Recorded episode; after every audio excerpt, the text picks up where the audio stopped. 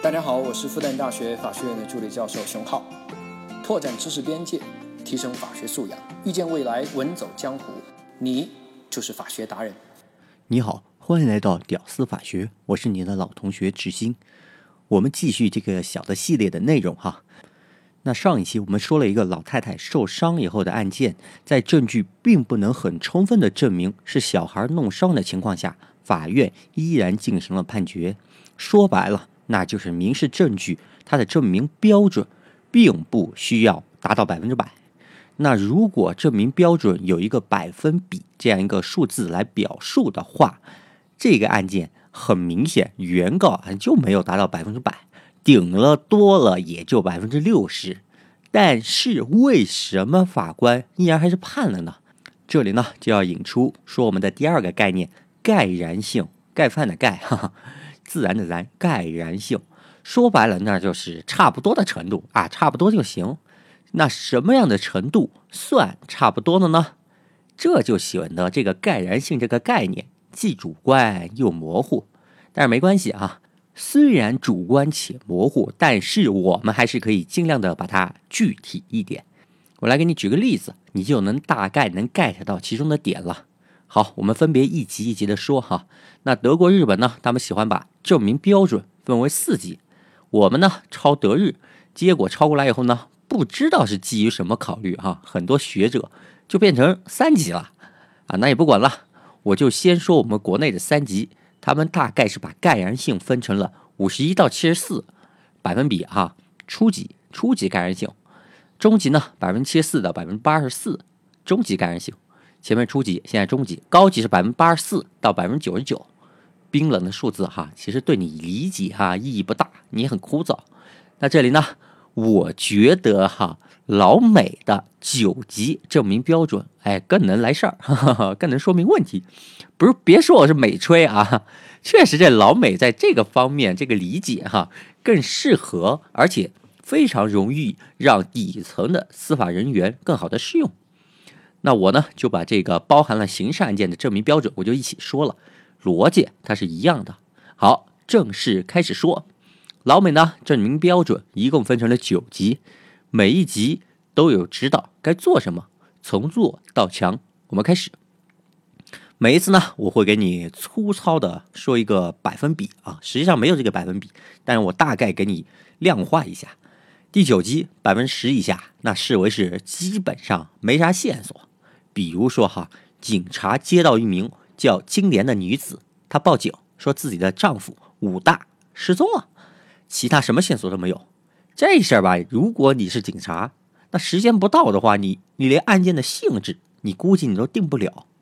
好，往上一级哈，第八级百分之十到百分之二十，标准为有线索、有怀疑，可以开始侦查了。比如说哈，发现在江边。武大的尸体，初步看呢，死亡原因是溺亡。哎，发现人死了，那差不多哈，有怀疑，有线索啊，有一定的线索，可以开始侦查。当然，我说的这个侦查哈，它不是正式立案以后的侦查，它是一个广义的侦查，就开始查的意思哈，广义理解。好，我们再往上哈，第七集，百分之二十到百分之三十，标准为可以怀疑。但是证据哈完全不足以定罪，比如说哈，警察在武大的身上发现了一封信，信上的内容是一个叫西门的人在向自己的妻子金莲表达爱慕，哎，这看上去背后可能有蹊跷了吧？但是呢，警察仅仅拿着这封信，你完全就不能说这武大是西门或者金莲杀的吧？完全证明不了啊，对吧？没准是人自杀的呢。好，继续查哈。第六级百分之三十到百分之四十，标准为有理由怀疑。到这个标准，那基本上就可以开始搜查犯罪嫌疑人的身体或者他住宅了。比如说，法医尸检报告显示，武大的胃肠里面检测出了砒霜和中药的混合成分。哎，这说明啥呀？说明武大生前啊。那是喝过掺着毒的药啊，那武大被谋杀的可能性就非常大了呀，而且嫌疑人的指向也慢慢清晰。好，如果我们再进一级，就到了五级，百分之四十到百分之五十，有合理的根据可以开始拘留和逮捕。比如说哈，警察在武大家里发现了中药罐子，那喝的那个呃残留的毒药里面成分也有，是吧？那这金莲的嫌疑就非常大了呀，基本上就可以开始拘捕犯罪嫌疑人了，你避免他跑掉呀。好，我们再往上啊，第四级百分之五十到百分之七十优势证据等级这一级别也基本上是民事诉讼当中啊，你最基础要达到的一个标准。那继续说今年这个刑事案件的话，比如说哈，警察又找到了多名证人，证明哈武大生前那他的药都是金莲给他买的，哎，给他买来治病的，给他抓的。甚至哈，店小二的证言直接就说金莲来买过中药和砒霜，哎，是不是到这儿这嫌疑就非常非常大了呀？好，我们再往上，第三集，百分之七十到百分之八十，主观证据清楚，有说服力，指向清晰。比如说，这金莲虽然还不承认自己杀害了武大，除了上面的证人证言等主观证据以外。现在法医又在武大喝的那个药的晚上，发现有金莲的指纹，那这个就是一个客观证据了。配套的主观证据，那就比较充分了。好，这里是重点，一定要注意，哪怕证据到了这样的程度，可但是依然还不够，还不能给金莲定罪。这是为什么呢？你想想啊，有没有这样一种情况？假设剧情是这样的：西门与金莲彼此相爱，这西门啊只恨金莲，哎呀，嫁给武大嫁的太早了。西门想让金莲跟自己在一起，但金莲犹豫不决，迟迟不肯答应。于是呢，西门就指使自己的店里的小二，药店他开的嘛，趁金莲每次抓药的时候，悄悄的给金莲的药里面加上砒霜，让金莲。不知不觉就谋害了武大，到时候金莲没了夫家，那不就只能嫁给自己了吗？对吧？你看哈，如果剧情是这样的话，那即使上面的证据完全没有变，哈，还是那些证据，指向呢依然还是指向金莲。但是如果是我说的这种情况，金莲那可是无罪的呀，她只是被西门利用的工具而已，真正的凶手。那是西门啊，当然也有可能是西门和金莲合谋起来一起做的这个事儿。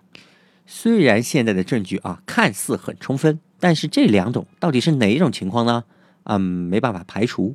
所以啊，证据到了这种情况也不能定案。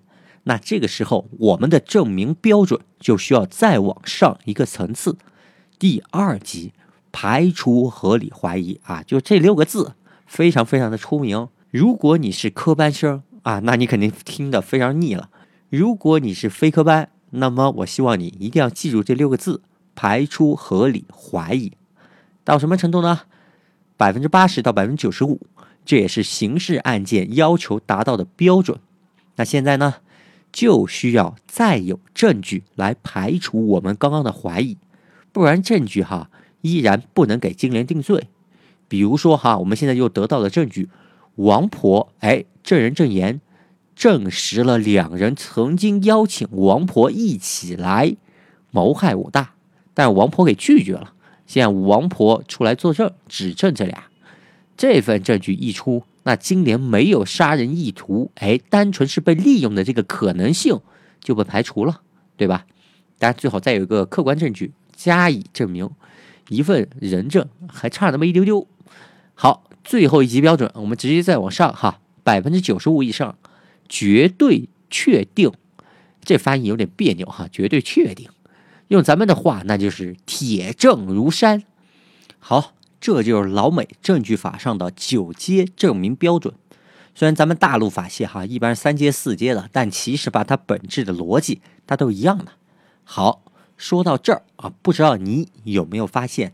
我们所说的这些个标准，其实都是主观标准，对吧？同样是证据，不同身份的人可能对他内心觉得的哈这个证明标准是不一样的。比如说前面我们说的这个三级状态，那么已经所有证据都指向金莲谋害亲夫了，可能有的警察他们就觉得，哎，已经是一级，铁证如山了。但是呢，有的检察官或者有的法官他就觉得，哎呀，合理怀疑，无法排除三级，说吧，主观上可能差着一个一两个档次。所以呢，证明标准它的主观性啊，就是其一个比较严重的问题。怎么弄呢？好，这个问题我们下期继续聊。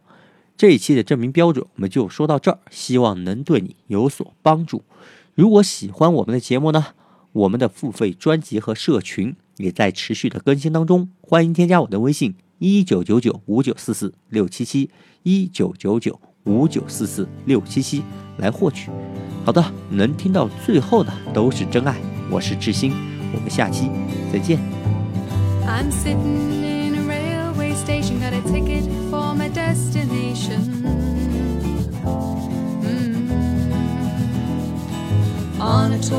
one night stands, my suitcase and guitar in hand, and every stop is neatly planned for a poet and a one man band. Homeward bound, I wish I was homeward bound. Home, where my thoughts escaping. Home, where my music's playing. Home, where my love lies waiting